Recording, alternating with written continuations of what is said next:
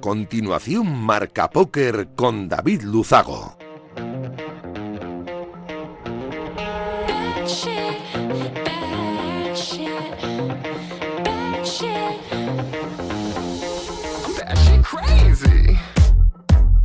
Bienvenidos, locos del naipe. Saludos de David Luzago. Bienvenidos a un programa más. Bienvenidos a Marca Póker, el único espacio de la radiodifusión española reservado para los amantes de la baraja.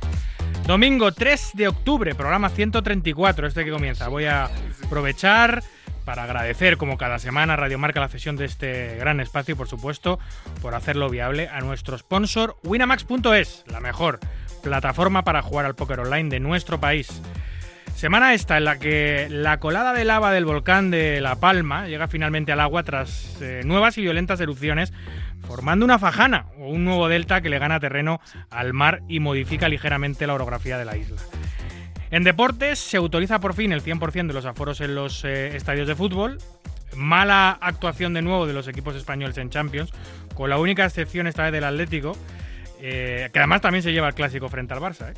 Y en política, la democristiana alemana Angela Merkel se despide de la Cancillería de su país tras 16 años en el poder y el Reino Unido sufre un desabastecimiento histórico de gasolina que en su efecto dominó hace que los alimentos y los productos farmacéuticos también lo hagan en la primera gran crisis post-Brexit.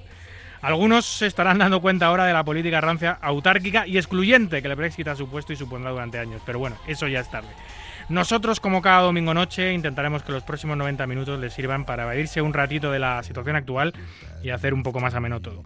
Nos ponemos en breve con los titulares de un programa, como siempre, cargadito de historias, de noticias, de reflexiones, de actualidad y, por supuesto, de entrevistas. ¡Arrancamos!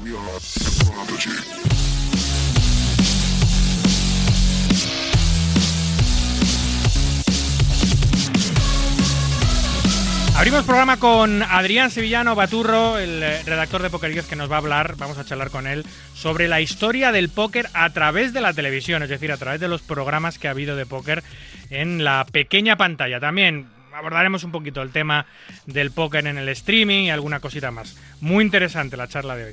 Tendremos el carrusel de noticias, como cada domingo, que define a la perfección lo que ha ocurrido en nuestro maravilloso mundo en los últimos siete días. Decimos hoy la visita de Alex Hernando, que nos va a hablar del increíble run que está teniendo el jugador australiano Michael Adamo. También nos hablará de cómo va el blog de Winamax, que va a cubrir las World Series, los qualis que, hay en, en Winamax y las mini WhatsApp, una serie de torneos increíbles que hay en el lobby de Winamax que imitan el campeonato del mundo. Súper divertido. Tendremos a Antonio Carrasco Cabeson, que nos va a hablar este domingo sí de los mayores ganadores históricos de torneos online. Y cerraremos con una conexión con el CNP de Torrequebrada, que está disputándose la segunda etapa post pandemia y hablaremos con Jaime Sánchez Salvador, el CEO del, del CNP, sobre todo ello. 90 minutos por delante, de mucho naipe, vamos a por ellos.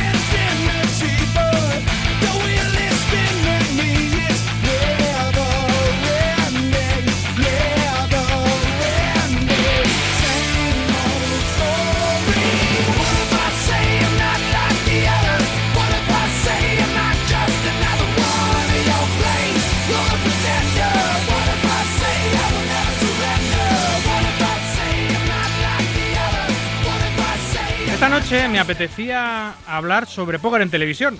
He elegido este tópico como principal hoy para hablar de ello, pero, pero para hablar no solo a nivel nacional, que también, sino global.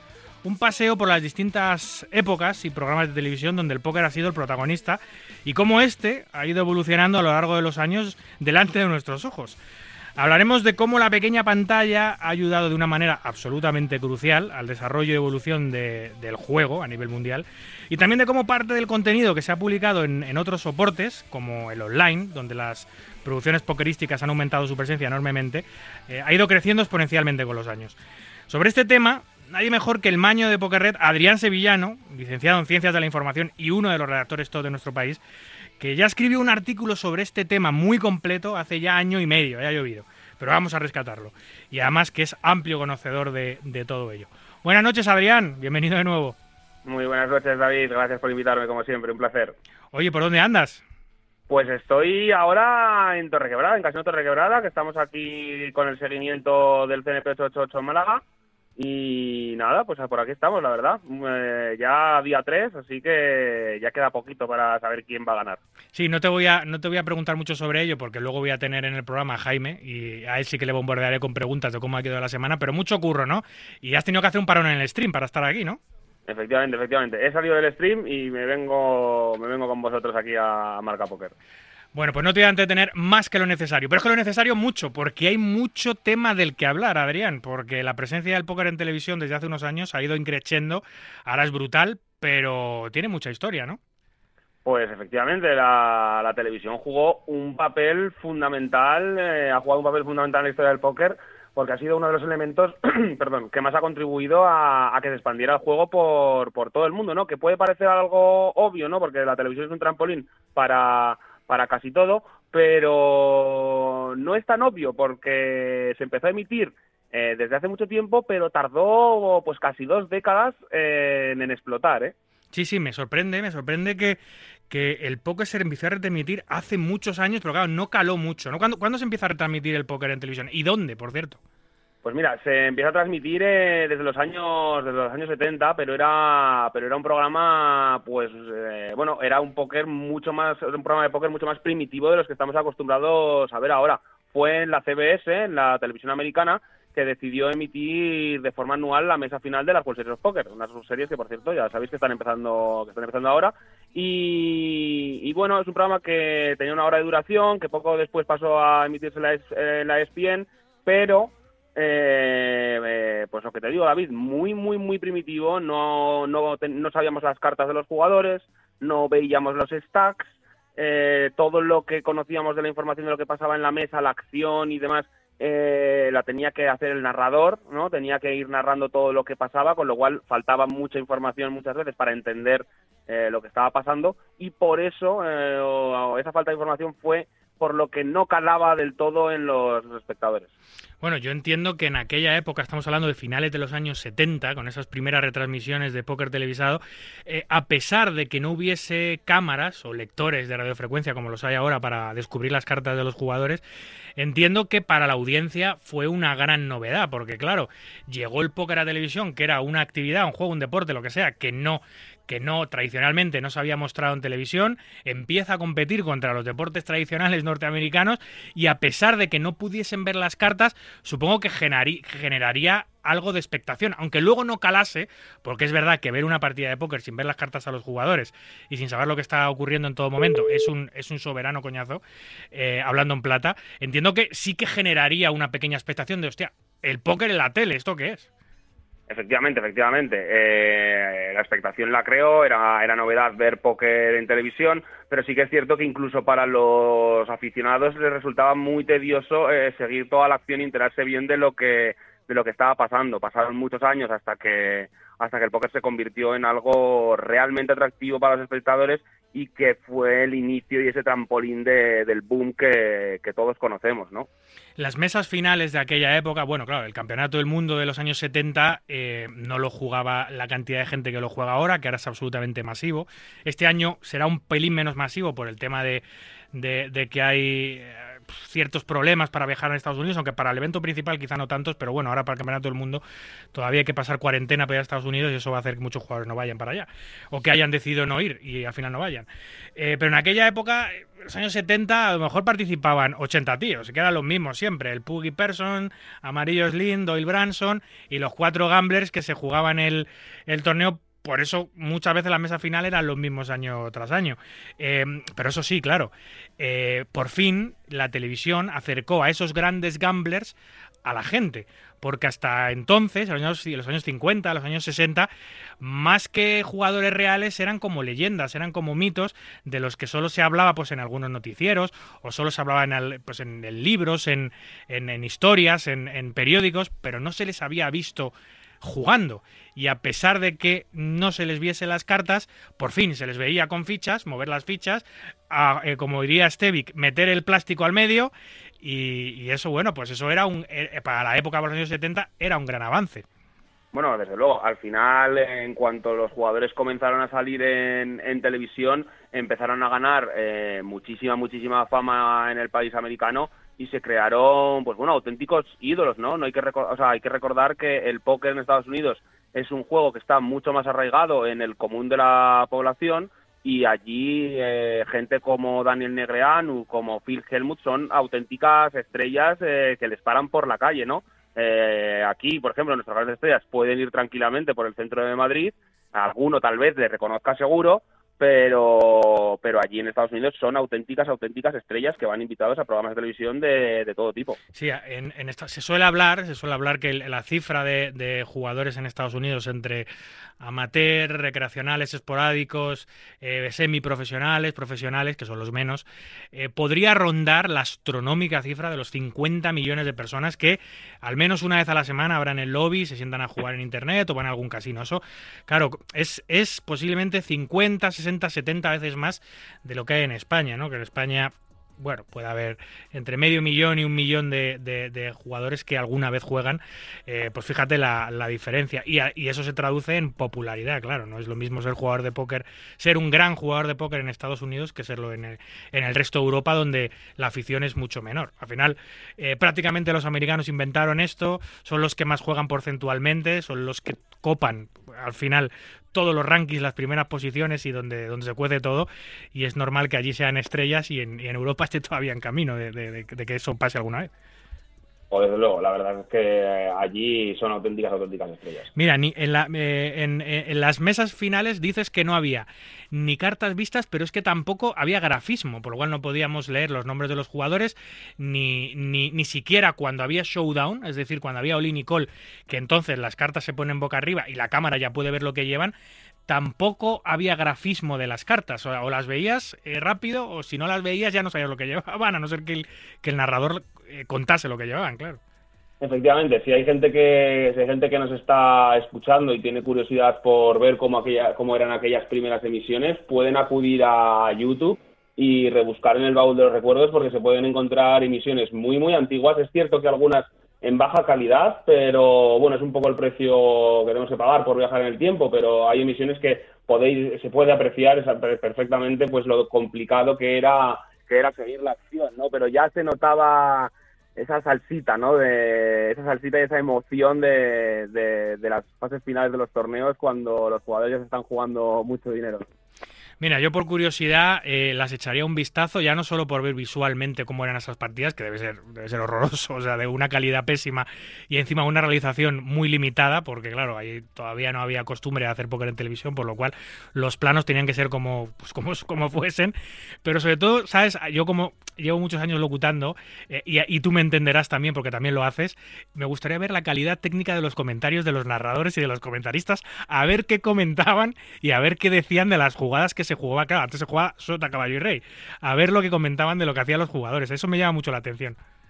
Sí, la verdad es que debía ser bastante también complicado para ellos porque al final tenían que saber trasladar todo, todos los detalles que la infografía ya aporta, ¿no? Lo que es el board, las cartas ocultas, el stack efectivo que tienen los jugadores, eh, eh, el nivel de las ciegas, cuántos jugadores quedan en, el torneo en con, vida. Al final es que son muchas, muchas cosas que parece que no nos damos cuenta en la actualidad porque están puestas en la pantalla y nos hemos acostumbrado a ellas, pero en aquellas primeras emisiones no estaban y era muy, muy, muy complicado. Si es a veces complicado narrar hoy en día, David, que tú lo sabes, pues imagínate eh, el papel que tenían que jugar aquellos pobres narradores. ¿eh? Sí, yo, yo, yo alguna vez cuando cuando por lo que sea eh, el lector de radiofrecuencia de, de, las mesas falla, y falla en cascada, en dominó, es decir, fallan todos los lectores porque ha habido un problema en la mesa que me ha pasado eh, varias veces eh, locutando, te quedas como eh, desnudo. O sea, te quedas frente al espectador que ya tienes que tirar de, tu imaginación, tienes que tirar de tu conocimiento técnico de póker. Y yo, mi conocimiento técnico de póker para una parte de la audiencia será muy alto, es decir, para los principiantes, pero para los expertos será muy bajo, por lo cual estoy en grave riesgo de hacer el ridículo y te quedas diciendo sea, ahora tengo que narrar todo y tengo que jugar al juego de que lleva o no lleva. Y eso, es, eso, es, eso es jodido, ¿eh? Sí, sí, sí, la verdad es que, la verdad es, que es complicado, es complicado. Oye, y cuando, em, claro, eh, lo que lo cambia todo a nivel televisivo es cuando llegan lo que llamaban los americanos las, las hall cams, ¿no? Las, las cámaras que, que por fin descubren las cartas privadas de los jugadores. ¿Esto cuándo ocurre? Pues mira, efectivamente, las hall, las hall cámaras eh, tienen nombre y apellidos y el señor que, que las trajo, a, que las inventó, fue Henry Orenstein, un bueno, un superviviente del holocausto nazi que llegó a Estados Unidos pues como refugiado después de la Segunda Guerra Mundial y llegó a poseer eh, más de más de 100 patentes y, dedicó gran parte de, su carrera pues bueno al diseño de juguetes para, para niños. Pero este el polaco era muy un gran aficionado al póker y jugó de forma profesional durante años de hecho tiene un, un brazalete de las, de World Series en un evento de Seven Card Tour y, también entró en 2008 a formar parte del Hall of Fame. Y bueno, pues Orenstein en el 97 eh, patenta un sistema con el que los espectadores podrían comenzar a ver eh, las cartas de, los jugadores desde sus casas a través de la pantalla, las hall. Y lo que hizo fue, pues bueno, era un sistema muy, muy primitivo. Dijo, vale, yo quiero ver las cartas, los, jugadores los apoyan en la mesa, así que lo que voy a hacer es, voy a recortar un trozo de la mesa, voy a poner un cristal y voy a poner una cámara debajo. Y era un plano bastante característico que los que hayan visto póker, los, los, los más más longevos ¿no? del sector seguro que se acuerdan de aquellos de aquellos vídeos que, rondaban los primeros años de los que no solo veías las cartas sino que también veías como como la, la papada por debajo del jugador no porque se les veía se veían las fichas por, por encima del cristal se veía su cara se veía un poco un poco todo. Pero bueno fue un gran avance. Mira, hasta el punto, te diría que eh, e, esa forma de retransmitir con las cams, con, con un metraquilato que se veía eh, los stacks de fichas y, el jugador desde, desde un plano desde abajo, eh, ya una vez que esa, esa forma de retransmitir ya estaba empezando a desaparecer, te estoy hablando del año 2011, 2012, cuando es, ese tipo de, de, plano y de forma de retransmitir estaba desapareciendo porque llegaban los lectores de radiofrecuencia, porque había cámaras mucho más avanzadas con otro tipo de plano, etcétera, etcétera. Eh, yo hice un programa para Intereconomía, para Intereconomía, que lo grabamos en, en Torrelodones. Eh, y a pesar de que eso, ese plano estaba prácticamente ya caduco y obsoleto, a mí me gustaba tanto ese plano, me, resultaba tan televisivo y tan interesante que, la mesa que hicimos para ese programa, que lo patrocinó Ladbrokes, cuando operaba en España Ladbrokes, que luego bueno, se fusionó con CIRSA, crearon Sporting, etcétera, pues antes de todo eso, creamos un programa, hicimos una mesa de, seis jugadores y pusimos seis metraquilatos enormes con las cámaras por debajo, pero no porque no tuviésemos tecnología para meter radiofrecuencia, que la, que la había de sobra, sino porque consideré que para televisión en aquella época todavía ese plano valía. Y a mí me sigue gustando. ¿eh? Yo cuando veo retransmisiones con el plano ese desde abajo, que es de cast, de torneos que se utilizó tanto, a mí me, me da morriña y, y me sigue gustando. Me parecía un recurso interesante para la televisión, la verdad. Sí, la verdad es que es un plano, un plano mítico, un, bueno, pues eh, es cierto que se le ve al jugador desde abajo, pero lo que dices, ¿no? Es un poco la, es un poco la morriña. Es cierto que cuando, cuando ves fotos en internet, de nuevo vuelvo a invitar a, a todo el mundo que busque misiones antiguas para, para ver de lo que estamos hablando, si es que no lo sabe, y al que le dé morriña que las busque para, para volverlas a ver, ¿no? Porque eran planos muy curiosos y que, y que daban mucho, mucho juego. ¿Sabes lo que pasa, Adrián? Que para, para los que eh, somos apasionados y enamorados de nuestro juego, ver retransmisiones antiguas de póker, eh, bueno, al final nos interesa, nos gusta y nos parece curioso, etcétera, etcétera pero para los nuevos jugadores o para los que no tienen tanta pasión, es ver retransmisiones antiguas es un poco aburrido porque el póker que se jugaba antes es tan distinto al que se juega ahora que, que es prácticamente, o sea, prácticamente todos los jugadores eh, eh, si, si, jugasen hoy como jugaban hace 20 años, serían unos primos. Entonces, el póker que se ve, tú coges retransmisiones del 2005, de 2000, si no hay que irse al 90, a los años 90, ¿eh? 2007, esos World Poker Tour, esos, esos Late Night Poker, esos, esas partidas, te pones a verlas y las cosas que hacen, las subidas que hacen, los rangos que juegan, cómo juegan, es todo tan distinto, es todo tan primitivo, es todo tan primo, que, no te dan ganas de verlo al final porque dices, joder, es que aquí no, lo único que puede haber, no, o sea, no se puede aprender absolutamente nada, solo se puede aprender lo que no se debe hacer hoy. Eh, entonces da, da, da, pereza. Si luego eres un friki, quizá como nosotros, de que nos gusta ver cómo se, cómo se rodaba antes, qué planos había, qué recursos utilizaban, qué materiales utilizaban para hacer las transmisiones, pues eso sí, por supuesto. Pero para ver póker, mira, yo lo he intentado, Adri, eh, me he puesto World Poker Tours, los, los que ganaba Scotty Wynn, Phil Ivey, Daniel Negrán, Gus Hansen, eh, Paul Darden, los, estos jugadores de principios de siglo. es, insoportable, es insoportable, macho, porque tú ves gente que le llega limpia, as 9 suited y foldea. Eh, gente que le abren y no defiende as 10 en ciega grande. O sea, una serie de cosas que hoy en día es tan imposible. Te estoy hablando de mesas finales de World Poker Tour. Y eso se veía antes, porque claro, eh, la gente abría por 5, en vez de abrir por 2,2 o por 2,3 para, ahora mismo, para, para minimizar el riesgo.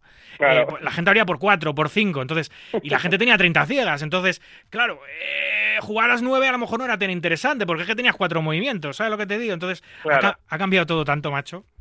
Sí, la verdad que la verdad que sí. Además, el tema de lo que te comentaba de las cámaras es que es curioso porque fue muy muy muy poquito a poco, porque Orenstein las patenta en el 97, pero no se ponen en funcionamiento hasta el 99 eh, en el primer programa de la historia en usar las cartas ocultas, que fue Late, Night Poker, ¿vale? Eh, esta primera edición se jugó en, pues eso, en julio de 1999 y además la novedad no solo vino tanto por el, uso de las cámaras, sino por retransmitir No Limit Texas Hold'em. Sí, sí. ¿El, el Late Night Poker era un programa eh, de la televisión británica, puede ser? ¿O era americano? Efectivamente, efectivamente. Era un programa de la, de la, televisión, de la televisión Vaya, vaya, vaya. O sea, que los ingleses eh, pisaron la luna del póker antes que los americanos, ¿eh? Así es. Así es, así es, empezaron a usar, a usar las cámaras antes, sí. Oye, y, además eh, creo que solo se usaban las cámaras al principio para las cuando era heads up, cuando era multiway el bote, ¿no? ¿No? Así es, así es, es que todo ha seguido, pues ya sabes, o sea, se crean las cosas y luego van tomando, fueron tomando forma poco a poco. Resultaron ser un éxito, ¿eh? De repente poder ver las cartas de los jugadores eh, fue un éxito para la audiencia, a la gente le encantó, ¿no? El morbo de, de poder ver cómo, cómo jugaban los jugadores, pero hubo que evolucionar poquito a poco, ¿eh? Al principio se ponían solo eh, las cartas cuando se jugaba heads up y además solían poner solo las cartas de un jugador como para jugar desde su punto de vista, ¿no? No enseñaba las cartas del rival, solo lo hacían en situaciones muy, muy concretas y... Pero bueno, fue ese primer paso, ¿no? Al final siempre tiene alguien que, que abrir el camino, empezar a experimentar, pues lo mismo que cuando sale eh, más adelante con Internet, pues Twitch, pero siempre alguien que abre el camino, ¿no? Y en este caso, pues fue el programa Late Night Poker, eh, en la televisión británica. eso de ponerte en el lugar del jugador, eso, eso está bien. Por ejemplo, lo que hacía Stars, que eh, yo, cuando hacía eh, el European Poker Tour en Eurosport, había una mano, todos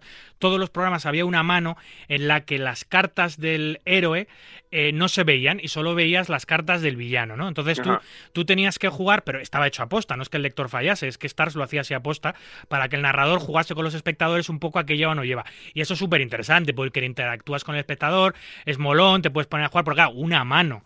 Y una mano te puedes tirar el pisto, puedes acertar o puede ser un desastre, pero claro, todas las manos, eso sí es insoportable.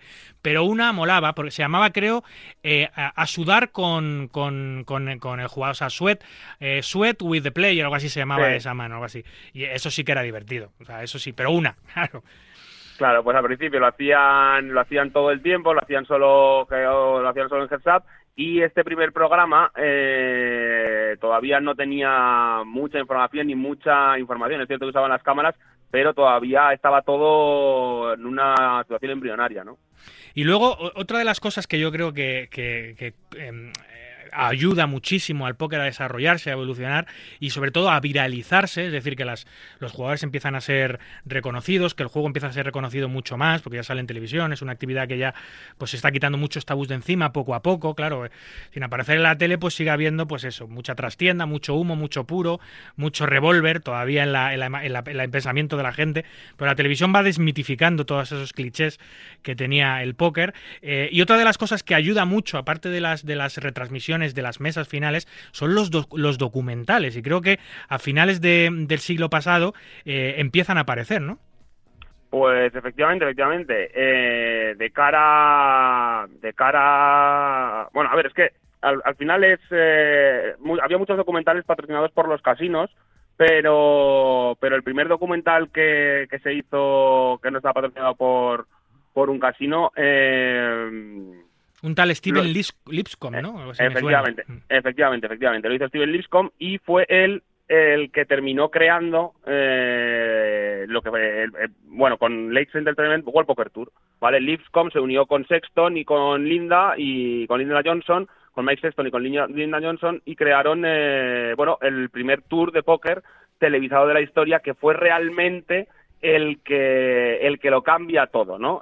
sí, bueno, eso ya eso ya fue el super boom. Desde luego que el World Poker Tour, ahora hablaremos sobre él, eso fue ya el cambio total. Em, este, este documental, primero, que creo que hace un documental para Discovery Channel, de, que hace un documental de, las World Series. sobre las World Series, que creo que, que, la cadena al principio estaba un poco reticente para, para, para emitirlo, pero parece ser que, que, fue la bomba y que dobló como la audiencia media de la cadena y que lo vio todo el mundo, ¿no? Un documental sobre el campeonato del mundo.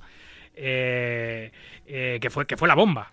Efectivamente, a ver, Lipscom lo que hace en el 99 es eh, hacer este documental para, de, World Series para Discovery Channel, tiene muchísimo éxito y entonces empieza a pensar que, oye, eh, aquí hay aquí hay un nicho que no está explotado, ¿cómo puede ser que, el póker le guste tanto a la gente y que no haya todavía un programa de éxito, ¿no? Entonces se pone a darle la cabeza, se pone a darle la cabeza y bueno, lo que comentábamos, se une al mítico, al mítico Mike Sexton y a la empresaria Linda Johnson y nada, que se unen con un magnate de los casinos como es Lyle Berman y, se sacan de la manga el World Poker Tour que no hay nadie que hoy en día no lo que juega el póker y no, y no lo conozca, ¿no? Y, graban, el... primer, graban el primer episodio en el Velayo de Las Vegas.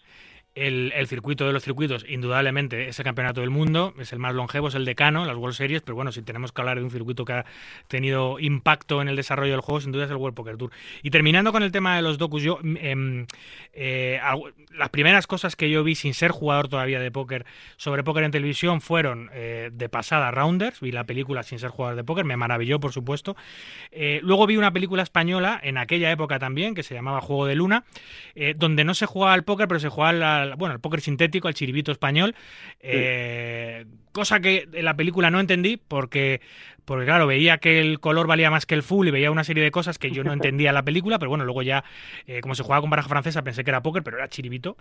Y, y, eso también tal. Y otra de las cosas, hablando de documentales que vi, fue sobre el año, sobre el año 2001 o 2002, algo así, o incluso 2000, por esa época, antes de que yo jugase mi primer torneo en vivo, que fue en el Casino de Peralada, un, un torneo que organizó Big Win, que yo creo que fue en el 2002 o en el 2003. Eh, eh, yo vi un documental sobre, sobre el póker en Cataluña, que, lo debió echar Televisión Española o la 2. En ese documental salía gente que ya estaba jugando, salía gente como Santi Torres, salía ah. gente. Me gustaría rescatar, por cierto, ese documental, no sé, no sé ni cómo se llamaba. Salía Marga, que Marga había estado desaparecida muchísimo tiempo y el otro día ganó el Minicep en, en Barcelona. Salía Marga, salía Manuel Cuberos, que fue campeón de España. Salía Manuel Cuberos, salía Ángel Puras, que fue también uno de los jugadores que uno de los primeros jugadores que jugó Maja en España, catalán también. Ah, salió una serie de jugadores catalanes eh, y yo todavía no era jugador y, yo sentía mucha envidia, ¿no? De verles y decir, hostia, estos tíos han conseguido ser jugadores. Eh, y me acuerdo que en ese primer torneo que jugué en vivo en el Castel de Peralada eh, se hablaba de ese documental porque debió ser en 2003 y lo acababan de echar hace unos meses y, era la comidilla, ¿no? Pues yo vi allí a Sandy Torres, vi allí a Marga, vi allí tal y dije, hostia, estos son los que salen en televisión. Yo todavía no los conocía, ¿sabes? Estos son los que salen en la tele, estos son los que han los que han sido capaces de decir en televisión, oye, yo juego al póker y han salido en televisión. Y eso me, pues para mí fue, me gustó mucho, vamos, fue como fue como mis primeros contactos eh, pokeriles. Y uno de ellos fue este documental. Ojalá encontrase el nombre y lo pudiese volver a ver.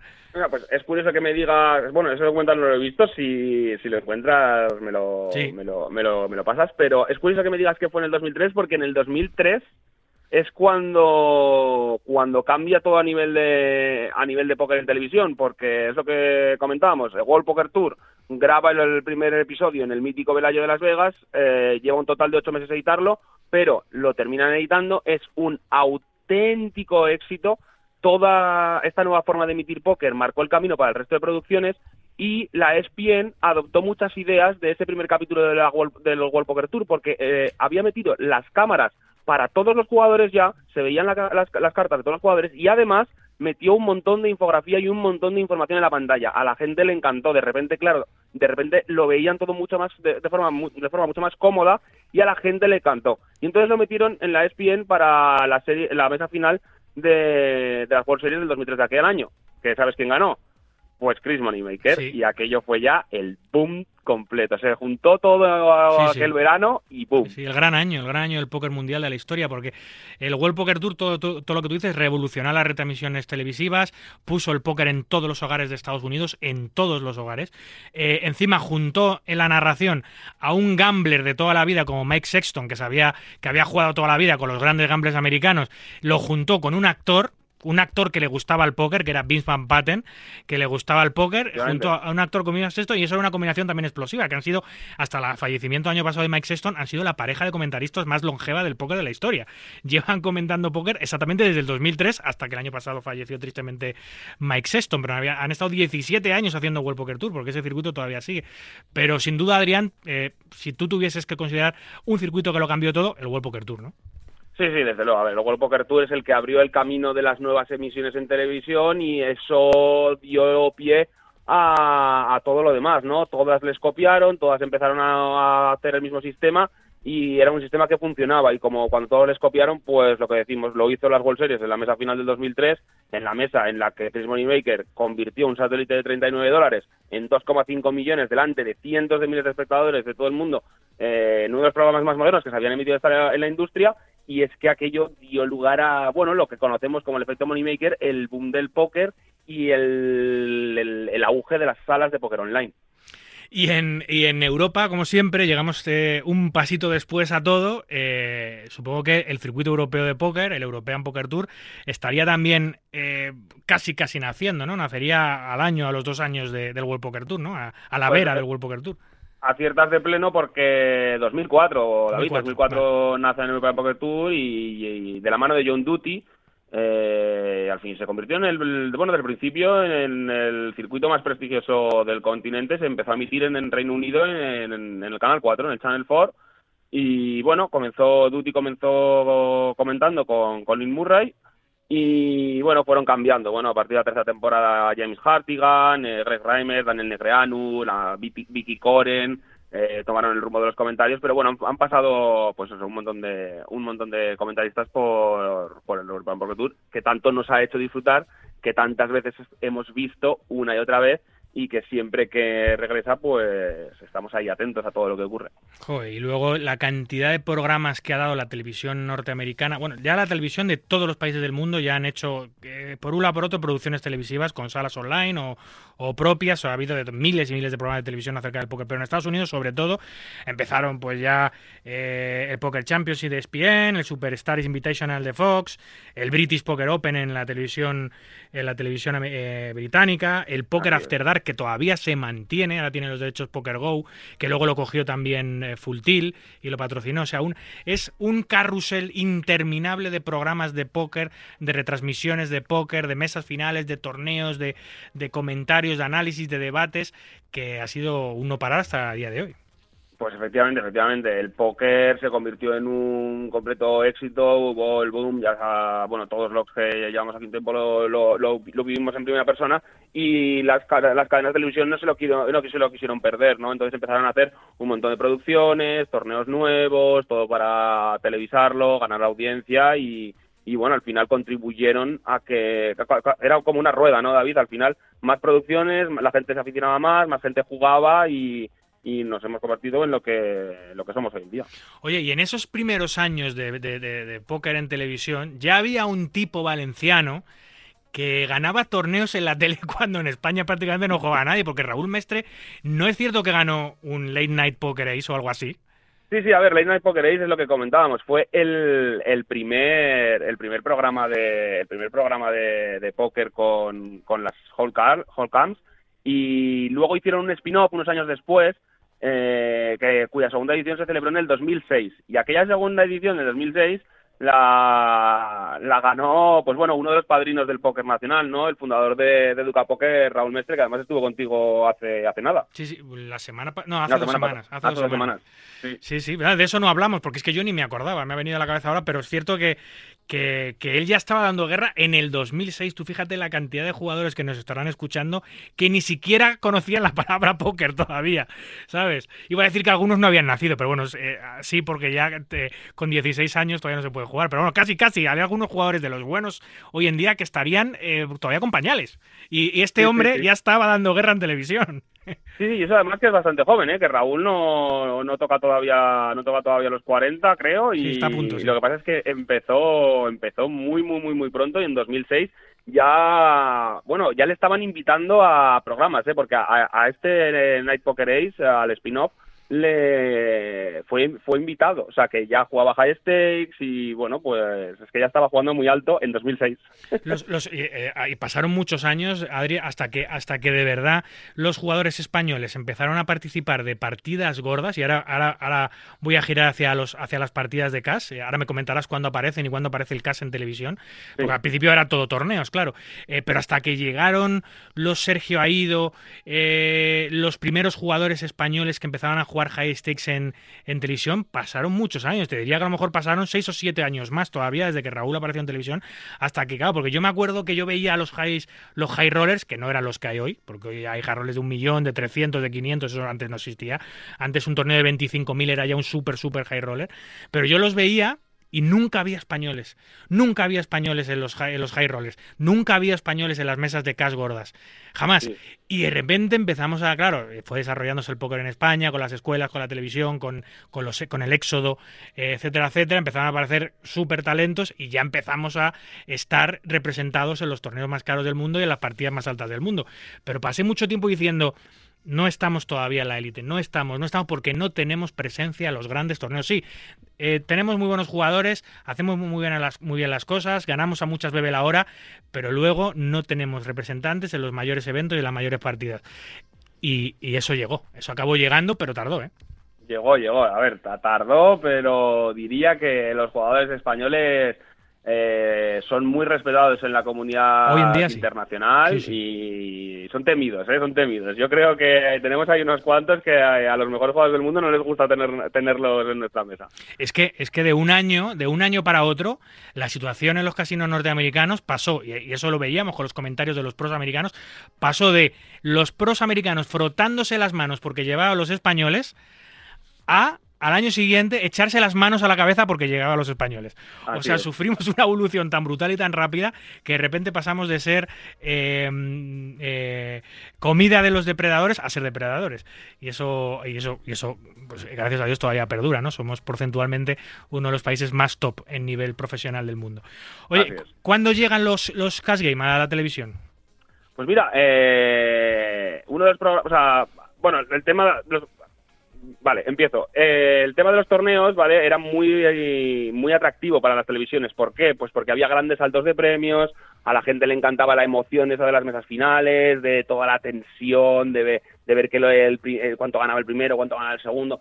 Pero al final, el, el póker de toda la vida, los cash games, también son muy, muy, muy, muy atractivos, ¿no? Y, y los productores de televisión no tardaron en darse, en darse cuenta de esto y había partidas de high stakes que decían bueno esto lo tenemos que lo tenemos que enseñar a la gente porque estas partidas de tanto dinero a la gente les va les va a volver loca le va, a volver loca no entonces eh, uno de los programas más famosos que seguro que todo el mundo que nos está escuchando recuerda es High Stakes Poker que se emitió en la GSN en Estados Unidos desde el año 2006 Sí, sí, con Gabe Kaplan y AJ Benza, que eran los, la otra pareja de comentaristas mítica del póker norteamericano. Para mí, para mí, hasta, hasta que llegó en la mente de un pro, que no es un producto de televisión, pero es un producto, es un producto televisivo, entre comillas, porque se, se, se, reproduce en YouTube.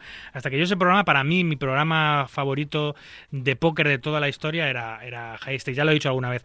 Eh, por cómo se hacía, por los jugadores que había, por las cantidades de dinero que se jugaban. Eh, a mí me cambió mucho la forma de ver póker y de entender el póker. Eh, viendo jugadores en, ese programa, viendo a Dur, por ejemplo. O sea, yo me enamoré de Dom Duan. O sea, para mí era yo era yo quería ver High Stakes solo para ver qué hacía Tom Duan en el siguiente capítulo. Igual que me enamoró Gus Hansen en torneos, en el World Poker Tour, que lo cambió todo, que cambió la forma de jugar porque empezó a hablar, a abrir rangos que jamás en Estados Unidos habían jugado y sí que se jugaban en Escandinavia. Él lo trajo al World Poker Tour, empezó a abrir manos impresionantes y era famoso por eso. Pues en el CAS yo creo que el, el motor del cambio, el primero que revolucionó las partidas altas en Estados Unidos fue Tom Duan, que empezó a meter unos rangos, unas subidas, unas, unas jugadas que era algo tan diferente, tan exótico, tan distinto, tan, tan atrevido, que generaba un morbo y a mí me generaba una expectación que, yo no podía esperar a, ver un capítulo más de esa, memoria por verlos. Claro, es que estos programas de High Stakes también trajeron y crearon muchísimas estrellas y leyendas que perduran hasta, hasta nuestros días. Eh, Patrick Antonius, Doyle Branson también ganó un montón de repercusión porque estaba allí sentado con su sombrero tejano, ahí, es que además se sentaban con todos los tacos de billetes, es que era como una producción, es que era muy buena la producción, David, es, que, muy buena. Es, que era, muy buena, era muy buena. Y bueno, Sally Ledra, Sam Farja, eh, Barry Greenstein, todos aquellos personajes que pasaron por High Stakes Poker se convirtieron en, en mitos eh, y, en, y en ídolos de toda la comunidad del póker a nivel internacional, ya no solo, o sea, incluso fuera de Estados Unidos, eran muy, muy conocidos y eran auténticos, auténticos ídolos, porque es que, claro, se jugaban cantidades muy grandes de dinero, veíamos botes de 100.000, de 200.000, que es que estratosféricos, estratosféricos. Sí, sí, bueno, de hecho se jugaron hasta botes de, de, siete, de siete, cifras, ¿eh? llegaron a jugarse un botes de millón de dólares.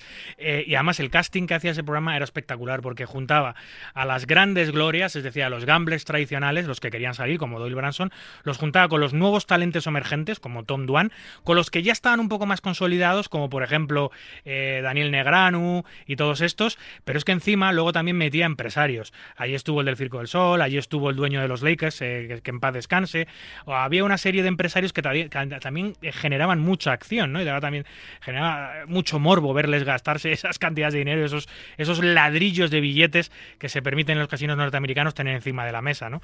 espectacular. Pero no solo fue High Stakes, ¿no? También estuvo Poker Night in America, la CBS, un programa de cash muy ah. interesante. Poker ah, After Dark, también que tenía su parte de cash, de full tilt. Tenía de torneos y de cash, las dos. O sea, el cash llegó y llegó para quedarse, obviamente. Sí, sí, el cash llegó para quedarse. Eran también partidas muy, muy atractivas. Es cierto que no tenían ese componente de, de emoción de, del premio supermillonario, ¿no? De alguien que había pagado una entrada pues de 5.000 euros y podía ganar 400.000. Es cierto que no existía eso, pero también eran partidas de high stakes y es que son impresionantes de ver cómo mantenían la calma, como, bueno, pues eso, se jugaban grandes cantidades de dinero que es siempre muy, muy, muy espectacular. Y luego a partir del año 2012-2013 la cosa empieza a cambiar y las, las eh, retransmisiones eh, o las eh, producciones televisivas de las salas online empiezan a virar un poco, empiezan a dejar un pelín de lado la televisión, algunas veces porque ven un nicho más grande en Internet, otras veces porque les resulta más económico hacer la producción televisiva para YouTube, etcétera, etcétera, pero empiezan a aparecer producciones televisivas eh, eh, en, Internet. Y empieza a cambiar un poco la cosa, ¿no, Adrián? Sí, efectivamente, al final eh, con, el póker y la televisión ha pasado un poco como con casi todo y la televisión, ¿no? Que poco a poco con el auge de internet, pues ha ido se ha ido migrando todo hacia hacia plataformas online, con o como YouTube, como como Twitch. al final, pues son son lugares, son plataformas que te permiten realizar emisiones muy largas. Eh, ya sabemos que todos los streamings de póker son siempre larguísimos, porque claro, eh, piensa que la televisión tiene mucha limitación en ese aspecto, ¿no? Porque tienen una parrilla muy, muy, muy apretada, de tienen que lanzar un montón de contenido diferente y al final contar una hora de póker es nada, ¿no? Entonces tú haces una emisión de una hora de una mesa de póker, no sé, supongo que a muchos les pasaba, ¿no? Eh, a mí me pasaba cuando me ponía a ver póker en televisión, a, que los capítulos que, que salían de madrugada, eh, se me hacían súper cortos, ¿no? Era como, pero bueno, ha pasado, no llega una hora y ya se ha acabado, ¿no? Y eso es porque la televisión eh, no perdona los tiempos, ¿no? Eh, no tienen espacio. Sin embargo, Internet abre una nueva vía de oportunidad y pueden empezar a lanzar producciones muy largas, se pueden pegar una tarde entera streameando un torneo, y efectivamente todo empieza a migrar hacia, hacia el online. Y una cosa muy importante que tiene Internet y no tiene la tele, tú cuando, cuando haces un programa en televisión estás dirigiendo, la sala online está dirigiendo su producto, porque al final lo que está es vendiendo su producto a través de una retransmisión de póker, a, un nicho de mercado concreto, es decir, lo emites en el Reino Unido y es a los jugadores ingleses, lo emites en España y es a los jugadores del mercado de España, pero sin embargo si lo cuelgas en YouTube, ahí lo puede ver todos los mercados del mundo, o sea, está al alcance de todos el mundo. Es decir, no, no limitas la, retransmisión a, un solo país o a un solo tipo de jugador por su nacionalidad, sino que, oye, esto está aquí colgado en YouTube, está abierto para, para, para todo el mundo y, todo el mundo es bienvenido para verlo. Claro, no hace falta, no hace falta estar en tu casa viendo la CBS o tener el canal en tu casa. Hoy en día es un poco distinto, ya se ha globalizado todo mucho, pero antes era un programa para los ingleses, este para los americanos y este para los españoles, y ahí se quedaba. ¿Estás por ahí, Adrián? Estoy, estoy, estoy, perdona, que se me había silenciado el, el móvil. Por eso digo, disculpa. di- di- digo Sí, que... sí, te estaba escuchando, que nada, lo que te iba a decir, que cuántos de nosotros no hemos visto High Stakes Poker eh, a través de YouTube. Yo, Sí, sí, claro, claro. No, no, había, no había otra opción, o sea, y además daba igual que estuviera en inglés, no importaba nada. De hecho, ¿cuánto inglés habremos aprendido muchos eh, escuchando High Stakes Poker? Sí, sí, solo hay que ver a la gente cuando te pones a cara a la mesa diciendo I'm all in, ¿sabes? O sea, con esos acentos americanos incluso que algunos lo dicen. En fin, y luego, y ya más recientemente, ya rizando el rizo, después de que después de la invasión de, de YouTube, de todo el contenido de Poker que hay en YouTube, que es, que es gigantesco, eh, llegan las nuevas vías de retransmisión de póker, que es a través de stream en directo, es decir, plataformas como Twitch. Efectivamente, efectivamente. Llegan las plataformas de, de en directo y otra oportunidad para el póker para, para seguir creciendo, ¿no? Ahora eh, los torneos que están jugando en un casino de Las Vegas, eh, como por ejemplo en el área, se pueden ver en directo a través de a través del canal de Twitch del torneo en cuestión o del circuito en cuestión y es que eso pues tienes a gente viéndolo desde Asia, tienes a gente viéndolo desde España, desde Europa, desde desde Sudamérica, desde cualquier parte del mundo, ¿no? Y eso tiene muchísimo poder. Ya no solo por, o sea, ya no solo por lo que ganan los circuitos o las salas que estén haciendo el torneo, sino porque el juego crece y eso es bueno para todos, ¿no? Cuanto más gente lo vea y descubra que es un juego muy, muy, muy bonito, eh, con mucha profundidad teórica, eh, pues mejor, ¿no? Cuanto más gente lo vea y descubra cómo es realmente el póker, pues es mejor para, mejor para todos. Mira, y lo que, lo que yo no creo que sea mejor para todos, pero que era inevitable porque toda la televisión del mundo tiende al, pay-per-view, a la televisión de pago, todos los deportes tienden a eso, el póker no podía ser distinto, eh, llegan aplicaciones como por ejemplo Poker Go, que son aplicaciones de suscripción, donde tienes un limitado contenido gratuito, que son cuatro mesas finales puntuales y cuatro cosas que dejan en abierto, que al final son ganchos para llevarte a Poker Go, pero que son de pago y al final estas, estas empresas de pago tienen los derechos de todo. Tienen los derechos de las Triton, tienen los derechos de la Super High Roller Bowl, tienen los derechos de los heads up mejores del mundo. Al final, si quieres ver el mejor póker hoy en día, ya no lo tienes gratuito en YouTube como hace tres o cuatro años. Ya hemos evolucionado hasta un punto que hay aplicaciones como Poker Go, como Poker Central, Poker Go, que eh, aglutinan, pagan los derechos de todas esas emisiones y luego para que tú los puedas ver, pues tienes que pagar una suscripción mensual. Y ese es el modelo de negocio que está funcionando ahora.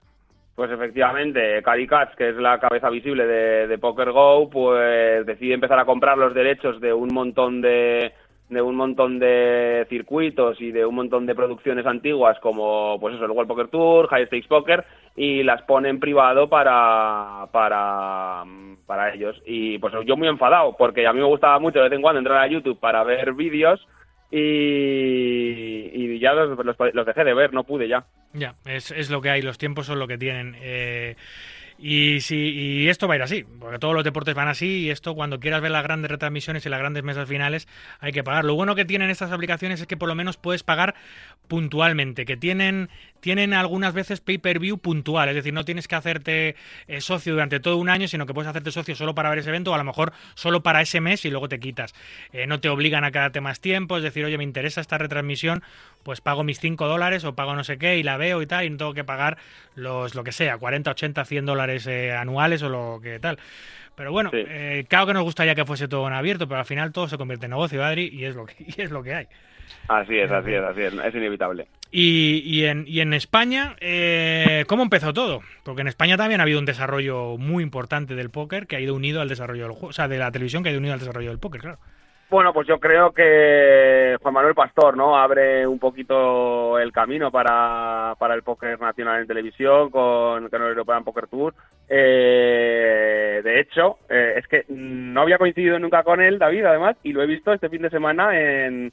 Eh, aquí, en Málaga y me acerqué que estaba en una mesa, ya no estaba jugando el torneo, pero me acerqué y le saludé y le dije, hola Juan, te sigo desde hace un montón de años, me hace un montón de ilusión saludarte y nada, estuve, estuve hablando con él un segundo, le, le fui a saludar y bueno, yo creo que Juan Manuel Pastor, no sé si coincides, es el que abre un poquito el camino, ¿no? Para todo Sí, lo que sí. vino. Vamos, yo, yo llevo haciendo televisión y narración de, de, de póker. Claro, un poquito contigo, o sea, Yo empecé con él. Juan, Ah, exacto, exacto. Yo, empecé con él, yo empecé, no, no, es que empezase con él, es que empecé gracias a él, porque él empieza, él lo primero que hace fue, eh, él, tiene un contacto en Eurosport, una de las redactoras de Eurosport, una de las personas que tiene Eurosport, eh, es amiga suya de toda la vida, entonces Eurosport empieza, coge los derechos del European Poker Tour, del primer European Poker Tour, o sea, el European Poker Tour 2 o el 3, no me acuerdo, y, claro, esta, esta chica pues dice, oye, pues yo tengo un amigo que es periodista y que juega al póker. Entonces a él le llaman, porque él nunca había hecho retransmisiones de póker, a él le llama a Eurosport y se pone a hacer póker. Y él, al poco de hacer póker, nota que necesita una segunda voz o que necesita algo de ayuda a la narración. Y me llama a mí. Y me llama a mí. Y yo tengo la fortuna, entre comillas, que eh, Juan Manuel Pastor ficha por Poker Stars. Y Poker Stars no le permite eh, trabajar para Eurosport. Poker Stars le, obliga a estar en exclusiva para ellos, por lo cual el micrófono de Eurosport se queda libre. ¿Y a quién se lo dan? Pues al que hacía eh, programas con Pastor de, comparsa, que era yo. Y yo a partir de ahí pues empezó a crecer mucho la locución. O sea, fue gracias a él que lo empezó todo y que fue el primer narrador que tuvo el póker en nuestro país, el cual yo pues luego he podido desarrollar también eh, una actividad profesional, ¿no? Gracias a, esa primera entrada. claro. Claro, claro, claro, porque además tú también hiciste Olin Poker en estado puro, ¿no? Si no me equivoco. Hicimos para Full Tilt hicimos tres programas eh, que fueron Olin, Olin Poker, eh, que era los programas de, las, de, las, Full Tilt Poker Series, Olin Poker 2, que se hizo y se editó absolutamente todo, pero el, eh, porque ya estaba toda la temporada hecha y se hizo todo y se grabó todo, pero el Black Friday lo paró porque era para, para retransmisión en 2012. y anteriormente, entre Olin y Olin 2, habíamos hecho Full de Ases con Eduardo Aldán de presentador. Olin lo presentaba Javi Veiga conmigo y luego eh, em, Full de Ases lo presentaba Eduardo Aldón conmigo y Full de Ases para mí también fue un producto de televisión muy bueno porque no solo eran eran eran no solo eran mesas retransmitidas sino que eran era también teoría era educación eran tips eran anécdotas eran historias. Era un programa muy completo y lo presentaba Eduardo Aldán el, monologuista que, que tiene Espinete no existe y Naranjito ha muerto y que estuvo en Caiga quien caiga etcétera muy interesante. Y luego hicimos em, hicimos eh, Esto es Póker para, para Ladbrokes en, para Intereconomía, que fueron 52 programas de las 52 semanas de, del año. Sí, sí, ha habido... Abristeis ahí, abristeis ahí el, el camino, ¿no? Que al final había que abrirlo. O sea, los americanos lo hacían en su casa, pero al final lo tenían que hacer el resto de países, ¿no? Eh, también de forma de forma autóctona. Sí, sí, está claro. Cada país tiene su desarrollo propio y nosotros, eh, pues gracias es, fundamentalmente a PokerStars y a Full Tilt, que fueron las dos grandes marcas que en los primeros años apostaron por, por el póker en televisión, pues se abrió camino. Eh, a los primeros programas que hubo, pues lo presentaba uno, por ejemplo, lo presentaba Paco González, que se llamaba Estrellas en Juego, eh, que lo narraba Pastor, pero lo, había un presentador. Luego hubo otro de PokerStars también que presentaba una chica rubia que no me acuerdo cómo se llama también, que también eran sit and goes.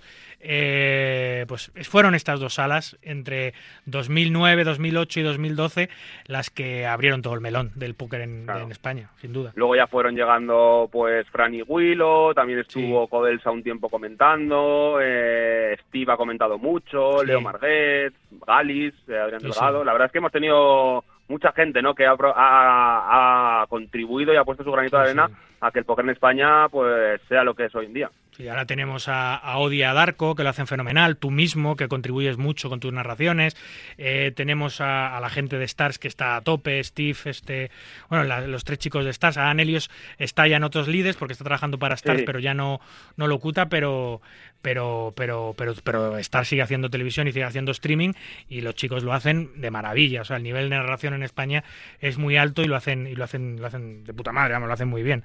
Sí, la verdad que sí. En fin, luego, luego tenemos también mm, otras cosas que han, que, que han puesto al póker en el punto de mira, a veces para bien, las menos, y muchas veces para mal, son los programas de actualidad que han hablado de póker, ¿no? Donde se nos ha comparado con el bingo, con, los, con, con, las, con las peleas de gallos, con las monedas de, los casinos de, yo qué sé, de, las timbas, de las casas, de estas que se tiran monedas, si salen dos caras ganas, si sales cara y cruz pierdes, todos esos juegos que nos ha comparado y ha habido, yo recuerdo por ejemplo mm, en el punto de mira, recuerdo eh, Comando Actualidad, programas así que han que han hablado de póker en unos términos un poco sensacionalistas y que eso ha hecho que parte de la comunidad eh, sea muy reticente a aparecer en este tipo de programas y que cada vez que suena el teléfono, a mí me suena continuamente, o sea, siempre que hay alguna historia de televisión, para algún reportaje de investigación de póker, me llama, alguien me llama, de una productora a otra y generalmente suelo hacer oídos sordos a todo porque sé que el sentido del que van a hablar sobre el juego no es el más apropiado y que no nos van a beneficiar, beneficiar en nada, porque siempre al final se lo toman de la misma manera, ¿no? Juego malo, juego malo, juego ludopatía, juego no sé qué, eh, caras, caras con un cuadrado negro, eh, voces distorsionadas. Mira, no me interesa. No me metas, no me llames para esto. ¿Sabes? Claro, además eso es un poco, da, un poco de pena, ¿no? Porque el póker, o sea, la televisión ha aportado mucho, mucho al póker y también le ha perjudicado mucho, ¿no? Al final la televisión tiene un poder de influencia brutal sobre la población y cuando el discurso desde la política pues va en contra del sector, las televisiones van detrás y la verdad es que también nos ha hecho mucho mucho daño y es una pena que no se hayan querido acercar un poquito más a conocernos, ¿no, David? A conocer cómo cómo es el juego realmente y qué es lo que hay detrás del póker que es cierto que se engloba dentro de los casinos, bueno, que te voy a contar el debate de siempre, pero que no es tanto un juego como, como otros, ¿no? Que al final los otros también están bien, que son ocio y, y, pero bueno, ya me entiendes a qué me refiero. Sin duda, eso es una cosa que tengo pendiente, por cierto, de hablar con José, el CEO de Poker Red. Eh, si queremos que eh, hacer un documental eh, o que haya un documental o un reportaje sobre póker en el que fielmente refleje lo que somos, lo que hacemos y cómo lo hacemos, eh, lo vamos a tener que hacer nosotros. O sea, va, a tener que ser una producción nuestra, o sea, no va a haber ningún canal de televisión que lo vaya a hacer, eso ya te lo digo, porque siempre va a tirar para lo que ellos quieren tirar. Entonces, vamos a tener que, vamos a tener que hacer una producción propia nosotros o una sala online que quiera hacerlo. Por ejemplo, Winamax tiene los recursos y Winamax sí que podría hacer un documental sobre póker en condiciones, eh, o otra sala online que opera en España los canales pues privados. Sí, la verdad es que sería interesante. Pero, pero PokerRed, por ejemplo, que también tiene los recursos y las posibilidades, eh, se podría hacer un documental sobre un jugador en concreto, sobre la profesión, sobre cómo vivimos, cómo hacemos, cómo lo hacemos, cómo viajamos, cómo sufrimos, cómo gozamos, todo. Y eso yo creo que solo es, para reflejarlo 100% lo tendríamos que hacer nosotros. Y eso es una asignatura pendiente que todavía tenemos nosotros. En fin, y ya para terminar, Adrián, eh, llega el CAS con mucho, mucho, mucho retraso a España, pero llega este año el CAS, con Gran Vía Poker Show y por fin eh, hay CAS televisado en España. Ya era hora. Pues la verdad que sí, David, ya era hora. Parece mentira, ¿eh? Que con todo el tiempo que lleva el póker en televisión nosotros lleguemos en 2021, pero escúchame, más vale tarde que nunca. Gran Vía Poker Show está siendo todo, todo un éxito. Un el programa el programa de revelación diría que ha sido posible, pues bueno, pues gracias a Poker Red, gracias a vosotros en Casino de la Gran Vía, a Privilege Poker, a Party Poker, que lo han hecho posible. La acogida de la comunidad está siendo brutal, se está emitiendo en, pues, nuestros canales de Twitch y en nuestros canales de YouTube y la verdad que estamos muy muy muy contentos y creemos que la comunidad lo ha recibido muy muy bien. Parece mentira que no se hubiera hecho antes. ¿eh? Había muchas ganas. Y ojo, muchas gracias a, Party Poker por apostar por proyectos de este tipo. Por supuesto, eh, todo se le debe a Poker Red porque la, idea nace de Poker Red. Eh, pero ojo que Pronto habrá sorpresas con Winamax también relacionadas con el caso y eso es, eso de agradecer. Eh, cositas, ¿no? sí, cositas, no se puede hablar mucho de ello, pero las grandes salas tienen que estar donde tienen que estar y tienen que estar al día y Winamax no falla nunca en eso, ya te lo digo también. Y ya por último, Adri, por último, ya para rizar el rizo de, esta historia, de este... Eh, de este mm, trazado que hemos hecho de esta historia del póker a través de la televisión, em, los realities. De esto, de esto hablé, con Álvaro Marino en su sección, que es Curiosidades del Póker, que viene algunos domingos Drácula a hablar con nosotros. Hablamos un día de los jugadores de póker que han, han aparecido en realities y han aparecido en realities orgullosos de ser jugadores de póker. O sea, diciendo, oye, yo estoy aquí y soy jugador de póker. Mira, te voy a enumerar. Eh, bueno, eh, me dejo a mí mismo para el último, pero digo, eh, por ejemplo, Paula Chicharro, jugadora maña, tú la conocerás, de tu tierra, salió en Pekín Express, no le fue muy bien, por cierto. Eh, Leo, que ha sido, ha sido el reality yo creo que más visto, salió en Supervivientes VIP, o sea, en la parte VIP de Supervivientes estuvo Leo Margués en su etapa de Stars, estuvo tal. Luego, ha habido dos jugadores que han estado en Masterchef, primero Mendy, Mendicuti, Víctor Mendicuti, eh, pasó por los fogones de Masterchef y luego eh, Mosquetero, hace poco, que estuvo aquí además hablando con nosotros en el programa también, en la última edición de Masterchef estuvo. Em, luego eh, tenemos también a, actores que son jugadores de póker y que abiertamente dicen que son jugadores de póker y eso también ayuda a normalizar, como pueden ser Fabián, que es un jugador que juega en Madrid, un jugador ya veterano que juega en Madrid, Pableras, el mismo Pableras, eh, Javi Veiga. por aquí también Pableras, además. Sí, está, sí, sí, él no falla. Javi, Javi, Javi Veiga. Luego hemos tenido también em, eh, a, Gerardo, por ejemplo, en, Gran Hermano, que era un jugador habitual de las partidas de CAS de Madrid. No era un jugador muy popular porque no jugaba torneos, pero sí que era un regular habitual de las partidas de, de CAS de Madrid y entró en, Gran Hermano. Eh, Paco Blanco creo que estuvo en Saber y Ganar, en, el programa este de, de, preguntas del hombre este que no cambia de aspecto jamás. Eh, Gerard Segarra. Gerard Segarra, el, director de, de, póker de la LNP, que estuvo aquí además hace unas semanas hablando de dirección de torneos, estuvo en First Dates. ¿eh? Ah, no sabía. Eh, sí, probando probando fortuna y, no, no se gustaron. No, no, luego salió que los dos no habían, no habían tenido. bueno, pues son gente que ha pasado por televisión admitiendo y, y enorgulleciéndose que eran jugadores de póker y bueno, transmitiendo una imagen del póker buena.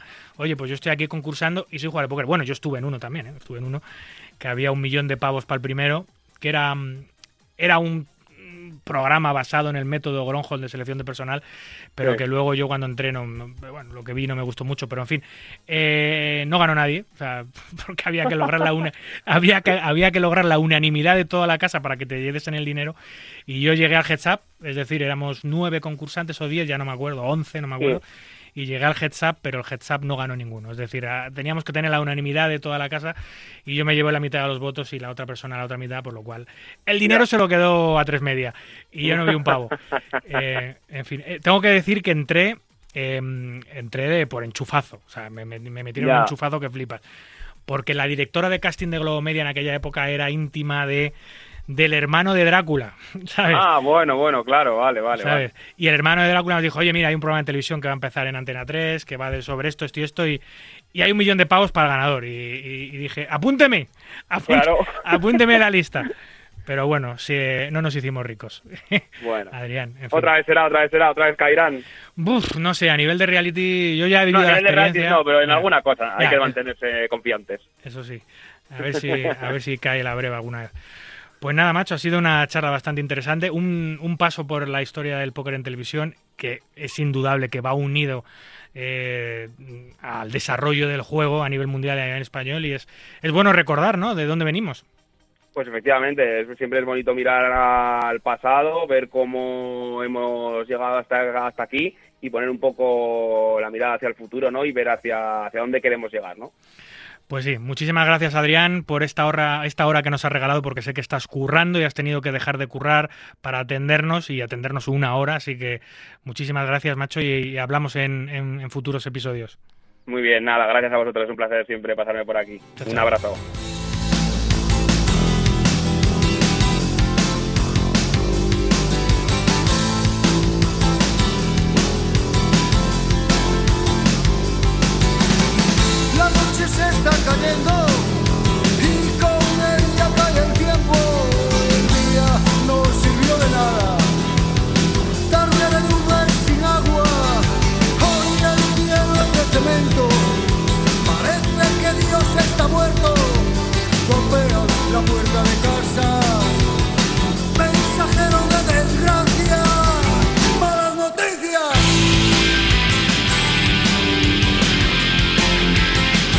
Vamos ya con las noticias, espero que no sean malas, eh, que definen a la perfección lo que ha ocurrido en el maravilloso mundo del naipe en estos últimos siete días. Empezamos con los mayores resultados de los jugadores nacionales esta última semana, destacando el deal que alcanzaban ayer en la GESA final en un hardware de 10K del Hotel y Casino Área de Las Vegas, Adrián Mateos y Sergi Rizak, por 113.000 y 85.000 dólares respectivamente.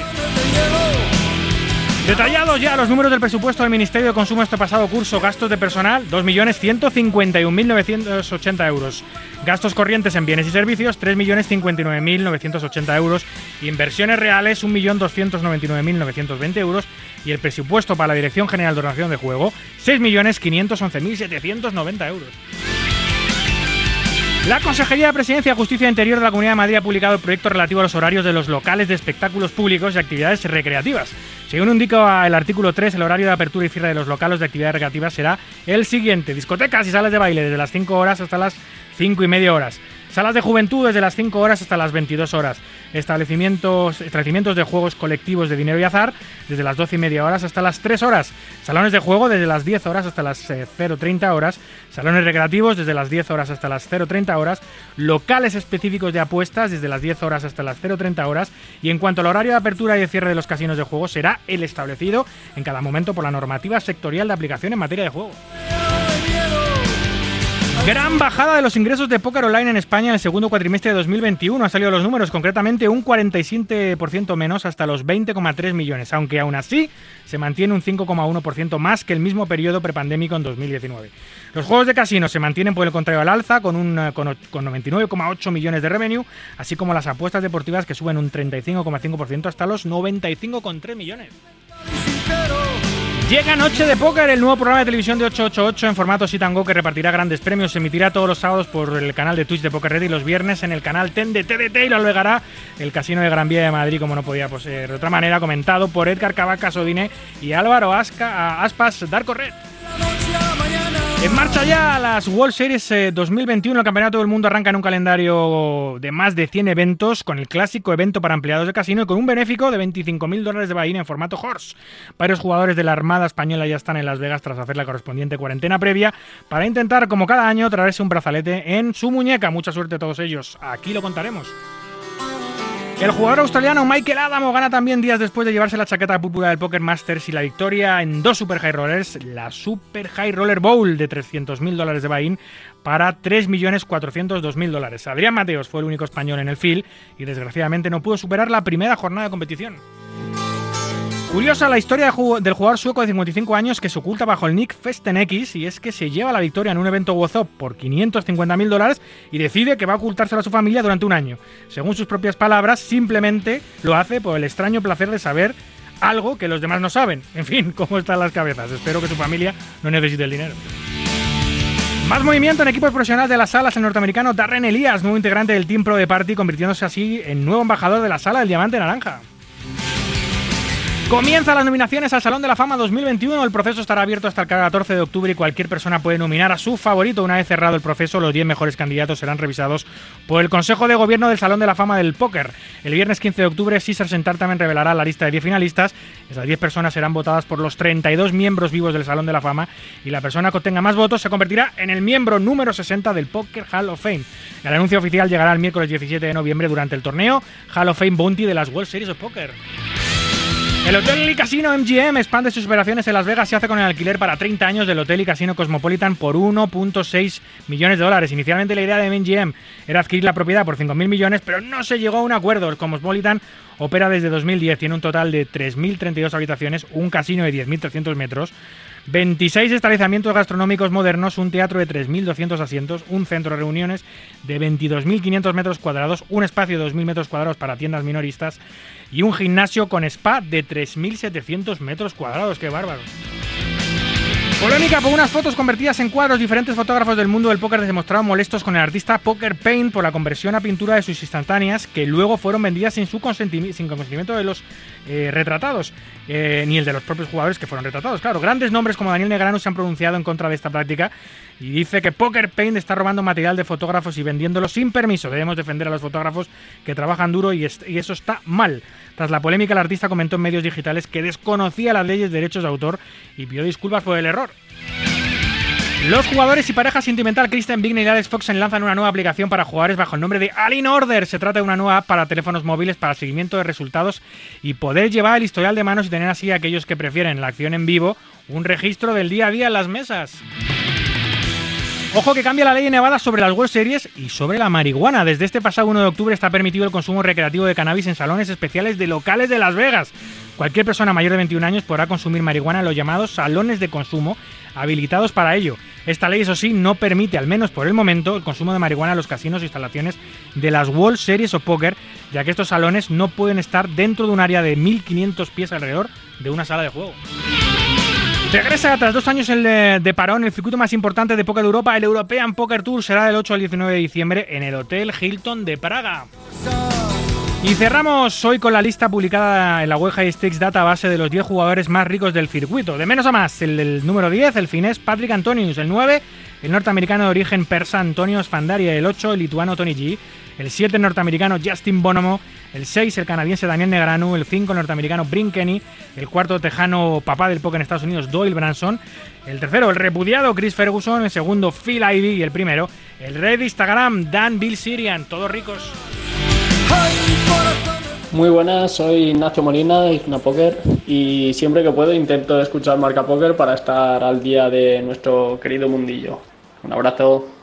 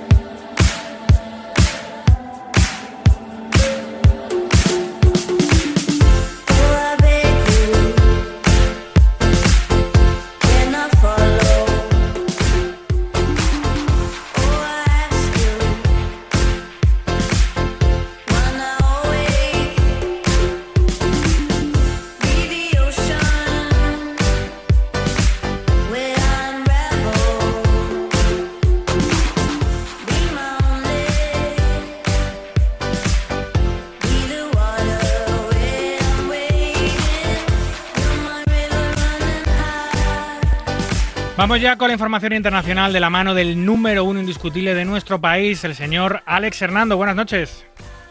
Hola David, buenas noches, buenas noches a todos. ¿Qué tal andas? ¿Zaragoza o París? ¿Por dónde vas? ¿Por dónde París, estás? París, París, cuartel general de la W Roja.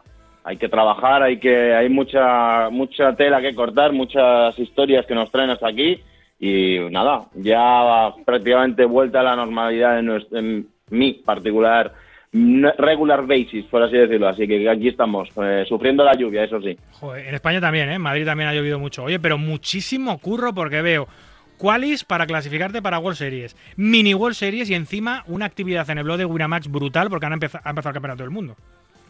Sí, ha empezado el campeonato del mundo y aprovecho y si me permites David que te corrijan una cosa respecto a lo que has eh, mencionado en la entradilla, en el resumen de lo que hoy tendremos.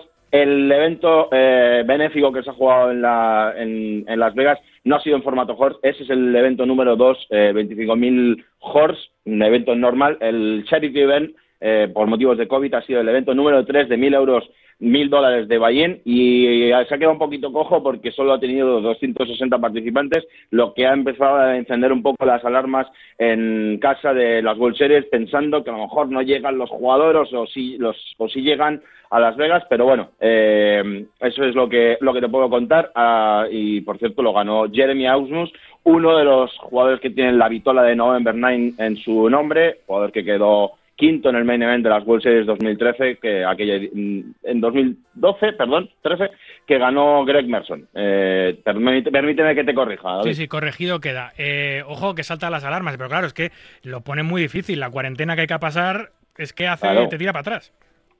Eh, cuarentena, vacuna, eh, bueno, pero eh, por otro, en el otro lado de la, o sea, si que queremos ser un poquito más optimistas, vale que esos dos, solo 260 registros en este evento con fines benéficos, eh, evento número 3 de mil dólares de Bahín, pero luego se ha jugado los días 1A y 1B del Reunion, un nuevo evento en el calendario de las World Series, pero que al fin y al cabo mm, sigue los parámetros de otros que ya se han jugado en ediciones anteriores, como puede ser el Colossus. Me refiero, eh, económico, 500 dólares, eh, colocado en fin de semana para que muchos turistas y mucha gente pueda lo tenga fácil para llegar. Y bueno, en los días 1A y 1B que se jugaron viernes y sábado, las mesas del río han estado a todo, a todo trapo trabajando a pleno rendimiento con más de 2.000 registros en el, en el día 1A y más de 4.000 en el día 1B.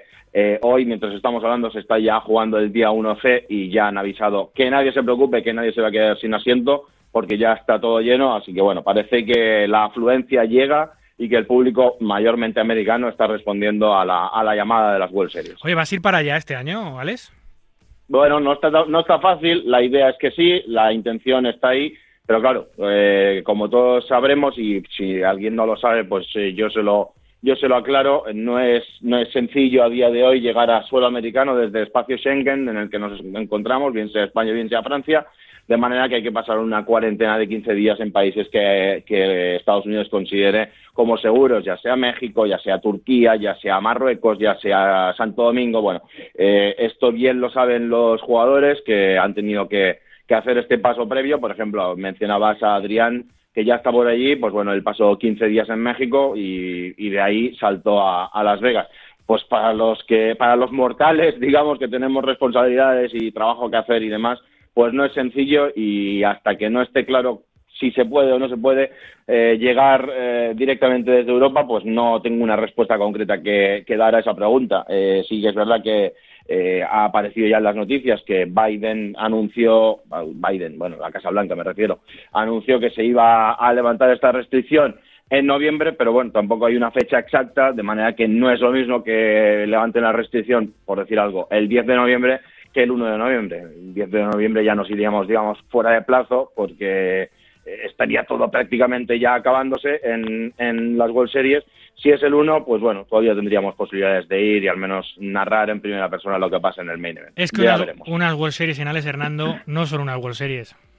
Bueno, eh, eh, eh, no, no me quiero poner la medalla, pero la verdad es que es, es un evento en el que siempre me ha gustado estar presente, siempre me ha gustado dar mi particular visión de lo que ocurre y ojalá se pueda, pero como digo, a día de hoy no tengo una respuesta concreta que dar. Si no, tu- no tuviéramos las restricciones que hay hoy en día, pues sí que te puedo contar y a toda la audiencia, pues que la idea inicial era ir todo el calendario, o sea, ya, ya estaría yo allí, pero, pero bueno, no puede ser y pues estamos en, el- en el lado derecho del charco, a Oye. ver si nos dejan ir al izquierdo. Para todos ellos, para todas estas personas que no pueden ir por esta, por, por, por est- por este problema, ¿no? Tener que hacer cuarentena, hay una alternativa muy buena y encima con premios muy económicos. Y es que Winamax ha sacado las mini WOSOP, o sea, todos los eventos, pero a precios más reducidos en el lobby de Winamax. No cuéntame eso. Pues eh, como tú bien has dicho, o sea, poco, poco que contar que tú no, ya, no hayas dicho ya. Eh, replicamos, reproducimos el calendario de las World Series con los mismos eh, torneos que se juegan desde Las Vegas, mismos formatos, mismos juegos, única exclusión el, el PLO 5 que, que, no, que no está permitido en nuestra legislación, pero mismos eventos, eh, buy-in reducido, evidentemente cada uno desde su casa, desde su dispositivo móvil, desde su ordenador, y además llevándose brazaletes, porque esto es uno de los grandes alicientes. Todo el que gane un evento de Mini WhatsApp en Winamax eh, será recompensado con un brazalete, una Ah, yo réplica quiero, yo que, le llegará, que, le llegará, que le llegará a su casa días después. Yo quiero uno de Si esos. quieres, pues- Sí, yo- pues ya sabes lo que tienes ya, que hacer. Ya lo sé, ya lo sé. Tienes que, tienes que loguearte con tu cuenta Lufago en Winamax y jugar todos los días. eh, bien sea No Limit Holden, bien sea Omaha, bien sea Dust to Seven, eh, Horse o lo que sea. Todos los, los torneos están en el lobby de Winamax. El problema, Alex, es que tengo una cosita de, de, de 35 días de vida Sí, que, sí. que llora Ya, mucho ya. y demanda mucho y me es muy complicado encontrar ratos tan largos para poder hacerlo. Pero vamos, voy a encontrar alguno para jugar algún evento, eso 100%. Y luego encima te Esa pu- historia me suena. Sí, Sí, todos los que somos padres hemos pasado por eso. Eh. Y luego encima te puedes clasificar, si no quieres jugar la mini WhatsApp o también como forma alternativa, te puedes clasificar este año en Wina para ir al Campeonato del Mundo, al Main Event. Pues sí, efectivamente. eh, eh, esta noticia ojalá lo hubiéramos podido dar mucho antes, pero como decimos, no hemos podido lanzar los eh, clasificatorios por, por esto, por las restricciones, pensando que, iba a ser muy difícil que los, los clasificados pues estuvieran dispuestos a pasar esa- esos 15 días digamos de tránsito entre un continente y el otro, pero bueno, ahora que parece que que, parece claro que en algún punto de noviembre se va a levantar la restricción, oja- ojalá que sea pronto, pues hemos lanzado los eh, clasificatorios para el main event de las World Series de manera exclusiva en España. Somos partner oficial de World Series of Poker, de manera que todo el que quiera intentar clasificarse para el main event eh, por un precio muy reducido, eh, hay satélites y expresos clasificatorios a en Winamax eh, desde 25 euros, puede intentarlo desde ya, ya se han empezado a jugar los primeros qualifiers y pues nada, eh, ya digo, esta noticia nos hubiera encantado darla mucho antes si no tuviéramos, si no tuviéramos las restricciones que tenemos, pero sí, eh, lanzamos el pasado miércoles o jueves, quiero recordar, eh, la noticia a través de nuestros canales de comunicación y ya están los, los clasificatorios en el lobby para que todo el que quiera eh, lo intente lo intente intente jugar su primer o no primer main event eh, por un precio muy reducido. Estupendo. Nadie te lo pone más fácil que Winamax para participar en el Campeonato del Mundo. Y si no lo quieres hacer, tienes las Mini World Series. Y si no quieres ni siquiera jugar Mini World Series, puedes enterarte de todo lo que ocurre en Las Vegas a través del blog de Winamax, donde Alex Hernando te pone al día puntualmente lo que allí sucede ahora desde París y a lo mejor en unas semanas in situ desde Las Vegas como cada año. Un placer. Seguramente, ojalá que así, sí, ojalá que así sea. Un abrazo, amigo. Hablamos pronto. Un abrazo, amigo David. Hasta luego a todos. Chao.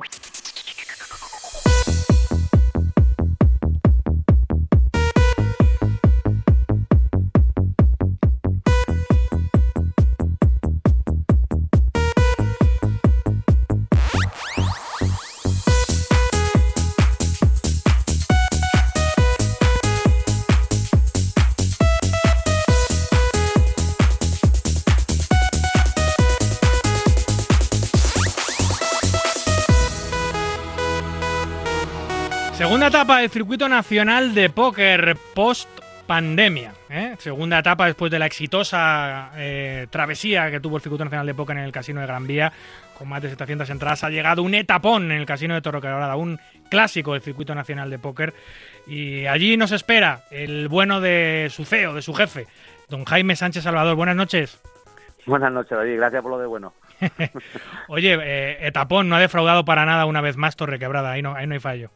No, no, la verdad es que contentos por el número de participantes y descontentos por todos los que se han quedado fuera. Ya, había mucha más gente, pero había un aforo máximo, ¿no? Permitido. Sí, la Junta de Andalucía nos autorizó un máximo de 18 mesas y en mesas de 8, así que teníamos 144 jugadores únicos por, por, por día. No podía haber más de 144 personas en la sala. Jolín, qué pena. Bueno, eh, ya llegarán mejores tiempos. De todas maneras, eh, ha estado todo el mundo allí. Todos los rostros importantes de, del póker y de los que suelen eh, jugar este tipo de torneos estaban allí todos. Sí, sí, casi todos, la verdad que sí. Contentos en ese sentido y además en un número que es el mayor en nueve años del circuito visitando Málaga, porque hemos estado en 700, es decir, 798, que pues, es el mayor torneo que se ha hecho en Andalucía, con, con diferencia. Entonces, por esa parte estamos contentos pero un poco descontento por, por eso, porque hemos dejado casi a doscientas y pico de personas sin poder jugar, ¿eh? que, duele. Ya, sí que duele, sí.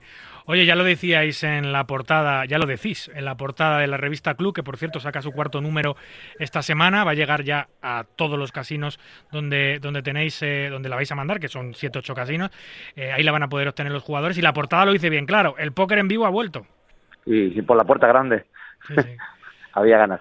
Totalmente. Oye, eh, eh, la, semana pasada tuvimos aquí a Cristina Tabasco y a Katia Vázquez de Terapia de Animales y me comentaban que se iban a ir a Málaga, al Circuito Nacional de Póker, porque habían sido las ganadoras para eh, el acto solidario, la, la, asociación solidaria a la que destináis a través de Play Poker el dinero.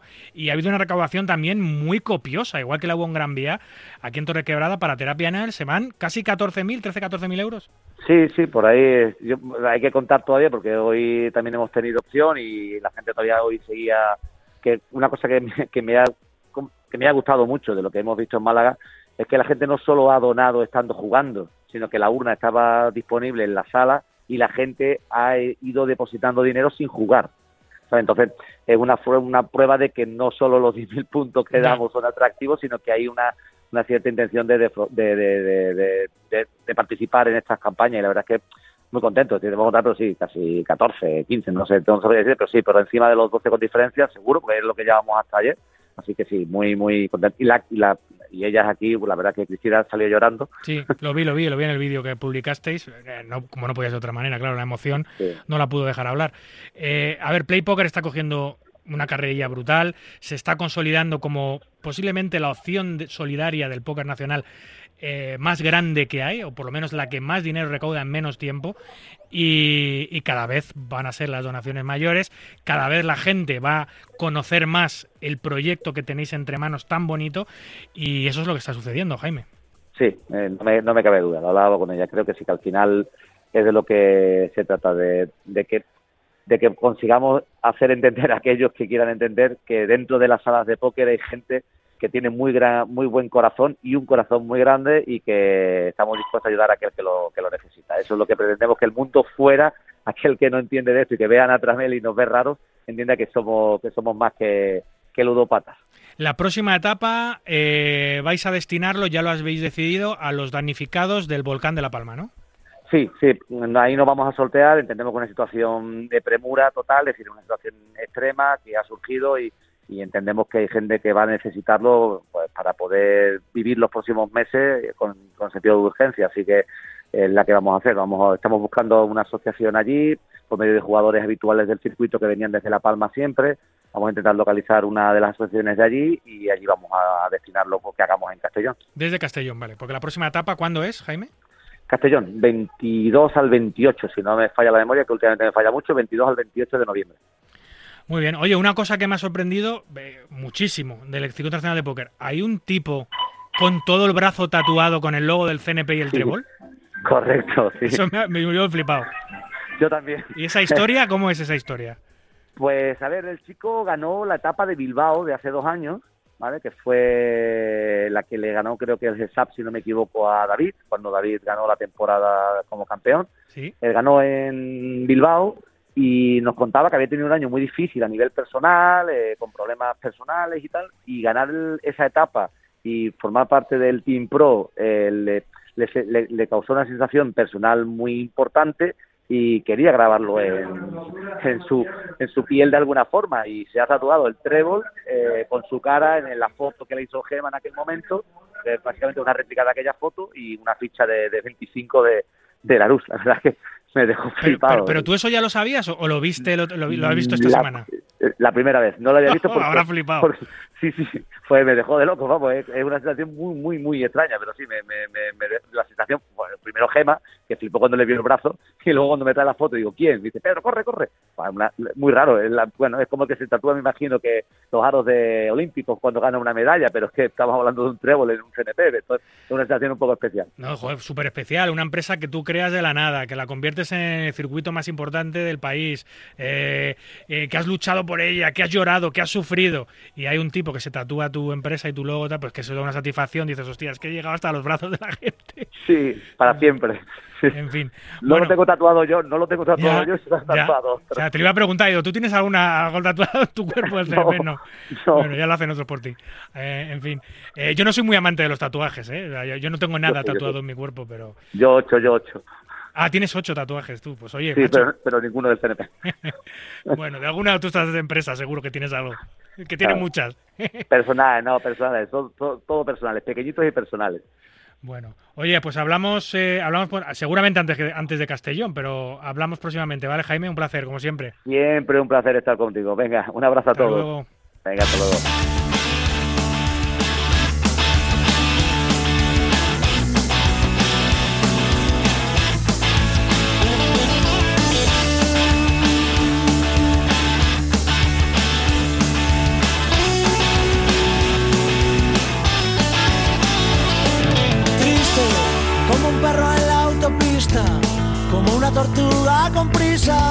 Como una monja en un burdel.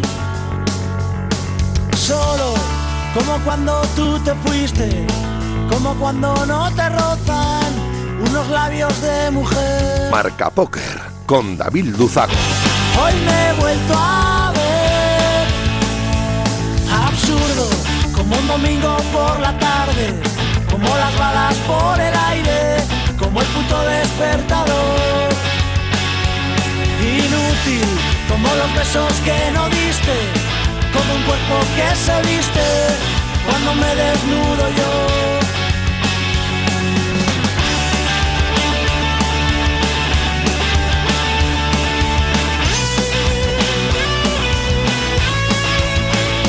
Y ahora que voy más solo que la luna, negociando gasolina para este amanecer.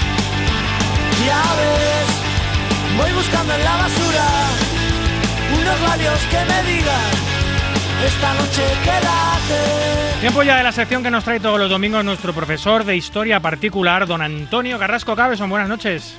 Hola, ¿qué tal? Buenas noches. Muy buenas, Antonio. Oye, los mayores ganadores históricos online, topicazo. Pues sí, porque llevamos una racha de, de grandes gestas, en- tanto online como en, con- como en vivo también.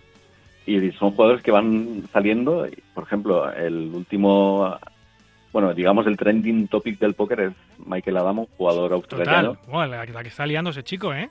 Tremendo. En siete días ha ganado dos torneos del Poker Masters en Las Vegas. Y, Y, la chaqueta, unos- y la chaqueta del y la chaqueta. sí, sí. Y se ha llevado casi 5 millones de dólares, pero es que este tipo además es el jugador que más veces ha ganado el Super Millions de GG Poker en, en el medio online. Lo, lo ha ganado cuatro veces. Este es el torneo que el torneo regular de high rollers más, más importante que hay ahora mismo El, en el mundo. el otro día casi gana el quinto, pero se lo quitó un español, Gerard Carbó, se lo quitó. Sí. Y quedó segundo Michael Adamo. ¿Qué pasa con Un- este tío? Vaya crack. run más salvaje. Gana el Sí, de sí. High Roller de 50k, gana el High Roller de 100k, juega solo tres eventos del Poker Masters, de todos los que hay, y solo le vale, con esos tres eventos le vale para llevarse la chaqueta púrpura. Y luego, una semana después, se carga el torneo más caro del año, que es la Super High Roller Bowl de 300 mil dólares de entrada, y se lleva más de 3 millones también por eso. Todo seguido. Eso después de que, de que durante meses le estén, estén diciendo que es el, el mejor jugador de torneos en vivo actualmente. O sea, eh, no ha ratificado ese comentario de la gente. Lo siguiente. Claro, es que, bueno, es tremendo. De todas formas, aún no está en, en la lista de los mayores ganadores de premios online. O sea, en- ¿Y a quién tenemos en- ahí? Pues curiosamente es un, un vecino nuestro, un portugués que se llama Joe Vieira, tiene 32 Sí. años, Nafa. NASA, ujú, y, y bueno, pues este lleva eh, un montonazo de dinero en, en, el, en el mundo online, eh, es tremendo, o sea, está en 26 millones. Bueno, no lo gano De- todos los de días. desde dólares. luego. Qué bárbaro. Y de todas formas es bastante curioso porque en el medio online no suelen ganar los jugadores premios tan gordos como en el, como en el mundo en vivo. Por ejemplo, Naza, el premio más gordo que ha ganado eh, online es de 469 mil dólares, Claro. que no, que no es una cantidad descomunal si nos fijamos en los grandes torneos que hay en vivo. Y, y esto se repite en los otros jugadores importantes del medio online, como por ejemplo, bueno, el número dos es Niklas As- Asted, que es, digamos, pues la, la cima del iceberg de los suecos, que son los que más tienen, más jugadores tienen en la, en la cima del, del mundo online. Este Asted ha ganado cuatro veces el Super Millions de, de GG Poker. Igual que Adamo. Igual que igual Adamo. que Adamo, sí. Después está Sami Kelopuro, que es, es finlandés, Sí. y des- después ya tenemos a John Van Fleet, que es estadounidense, y Peter Tlapli, que es húngaro. O sea, como ves, no se repiten nacionalidades y son un poco curioso, eh, curioso. un poco extrañas, ¿no? Porque pensamos que igual en el mundo online, pues los estadounidenses emigrados a Canadá o a México van a ser los dominantes. Y eso- no, pues Eso les ha- la, la UEGA, la ley esta que prohíbe el poker online en Estados Unidos, les ha perjudicado muchísimo. Y claro, son tan pocos los que se han desplazado, bueno, son muchos, pero eh, han perdido tanto volumen que, claro, se han visto perjudicados. Y muchos europeos pues han ascendido posiciones en los rankings. sobre todo los suecos tienen Mm. siete jugadores con más de 10 millones de dólares en premios en torneos online. De todas formas, en Portugal tienen tres y el número uno es, es Joao Vie- Vieira. Es bastante curioso también porque los, los cinco primeros que te, te acabo de comentar tienen menos de 40 años. Están entre los 30 de Niklas Asted y los 39 de John Van Fleet. Y, y luego el, el sexto sería Chris Moorman, que ha sido pues la leyenda máxima del, del póker online Sí.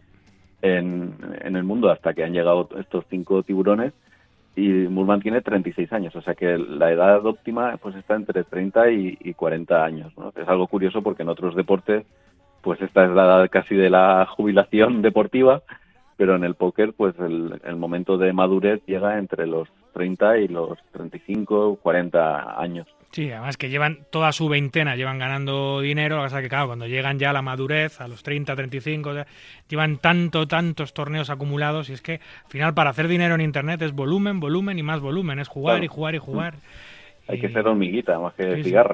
Sí, sí, pero tú dices, Eh, los premios son mucho más eh, claro. modestos que los de grandes torneos en vivo. No hay apenas premios que lleguen al millón de dólares para, para el ganador. Muy pocas veces al año. sí. Y bueno, para, para, para que os hagáis una idea de, de lo hormiguita que es Chris Moorman, que es el número 6, el británico, lleva 30 triples coronas online, que esto es ganar en una semana tres grandes torneos en tres salas diferentes. Sí, eso es, eso es salvaje. Eso es de- 30 triples coronas online. Esto es, bueno, increíble. ¿Sabes lo que sería salvaje, Antonio? Conocer el dinero que se ha gastado Chris Moorman en entradas de torneos. No, eh, no lo que tiene en premios, que será pues eso, 20 millones, 18 millones, lo que sea, sino el dinero que se ha gastado en entradas para No ver el sabe. profit real que tiene. Porque claro, lleva jugando desde hace 15, 20 años, Pues desde el la principio. primera triple corona fue en el año 2007, o sea, imagínate, Por eso. La última la logró en el 19. sea, Yo creo que sí. Moorman ya está un poco en la, en la recta final de su carrera y tiene 36, 36 años. O sea Sí, sí. que, de todas formas, también hay, hay excepciones, porque en el mundo en el mundo en vivo, el bueno, pues el, el número uno de en premios, no digo de beneficios, el número uno en premios es Brinkeni, que bueno, es un viejo conocido de la ficción española porque fue pareja durante muchísimos, muchísimos años de nuestra, bueno, hace ya muchos años de nuestra malagueña universal, Ana Márquez, sí. Ana Márquez, y Brinkeni tiene 56 millones, o sea, para que lo compares, eh, Vieira tiene El doble. eh, 26, creo que te he comentado, Sí, sí, 26. Más, más del doble, sí. sí. Pero claro, Brinkeni eh, En mucho menos torneos, es que obviamente. el, el premio más gordo que ganó Brinkeni fue eh, quedando segundo en un evento del de las Triton Poker Super High Roller Series en Londres en el año 19 y se pinchó 10 casi 17 millones de libras, que son 20,5 millones de dólares. Que en un solo ganar eso y eso que quedó segundo ¿eh? ganar en Claro. ga- ganar en un torneo eso es que es, es que es salvaje tío O sea, la- Por las eso- cifras de los torneos en vivo son Claro, las cifras de los torneos en vivo son tan gordas que no sabemos si realmente nos están dando una idea de la calidad de los jugadores, porque claro, pinchándose un par, un torneo de esto, quedando segundo, pues ya, ya estás en la lista histórica muy arriba, o sea, 20 millones en un, en un torneo. oye ¿y los españoles por dónde andamos Pues en el, a ver, en el mundo online no sabemos porque la web que recoge datos, Pocket Fives, solo recoge datos de las personas que están dadas de alta allí y los españoles no están dados de alta en esta, en esta web, prefieren cierta privacidad. Y, y bueno, eh, no, no les suele gustar demasiado que hablemos de grandes cifras, pero sí que te puedo decir cómo, cómo está el ranking, de, el ranking his- histórico en vivo, que eso sí que lo sabemos. El número uno es Adrián Mateos, evidentemente. Adrián tiene 27 años, o sea, no está todavía, digamos, en, en la cima. Lo que pasa que, bueno, él también ha sido siempre muy muy precoz porque con 18, 19 años ya había ganado las World Series, el main event de las World Series Europe, se, llevó su primer millón de euros y, y ha ganado ya tres brazaletes de las series mundiales. Pero bueno, él tiene 27 años y yo creo que todavía tiene, o sea, sus mejores momentos creo que están por llegar. Después tenemos a Sergio Aido, el número 2 del ranking histórico español. Eh, Sergio tiene 33 años. Y bueno, Sergio lo que pasa es que también combina bastante eh, los torneos con el cash. Y en Macao, además, que es donde están las partidas más, más gordas del mundo. sí sí Y bueno, el tercer lugar pues ya es para el histórico, el matador eh, Juan Carlos Carlos Mortensen, ganador del main event en el año 2001, del main event de las World Series of Poker y bueno, dos, bra- dos brazaletes. Eh, Mortensen yo creo que ya está casi retirado, juega algún torneo benéfico, tiene 49 años. Y bueno, por detrás pues tienen, vienen otros nombres que ya conocemos bastante como Sergi Reisac, eh, Ramón Colillas, Juan Pardo. Eh, pero bueno, eh, son todos, como ves, más o menos del mismo perfil. O sea, la edad óptima yo creo que está, pues eso, entre 30 y 35 años para, para llegar al punto culminante de, Sí, el de sus eh, carreras. ese ranking en vivo que parecía que no iba a cambiar nunca porque hace 5 o 6 años Mortensen tenía 10 millones y el segundo era Adrián Mateos con uno y pico y era casi como decía, es imposible que pillen a Mortensen nunca, pues toma, les ha- le ha- no le ha pasado solo a Adrián, sé que también le ha pasado Sergio Ha Aido. pasado Sergio. De locos. En fin, eh, hablamos la próxima semana. Eh, te, deja- te dejo que tienes mucho curro y perdona que siempre te llamo unas horas. En fin, Antonio, un abrazo fuerte. Un abrazo, hasta la próxima. Chao.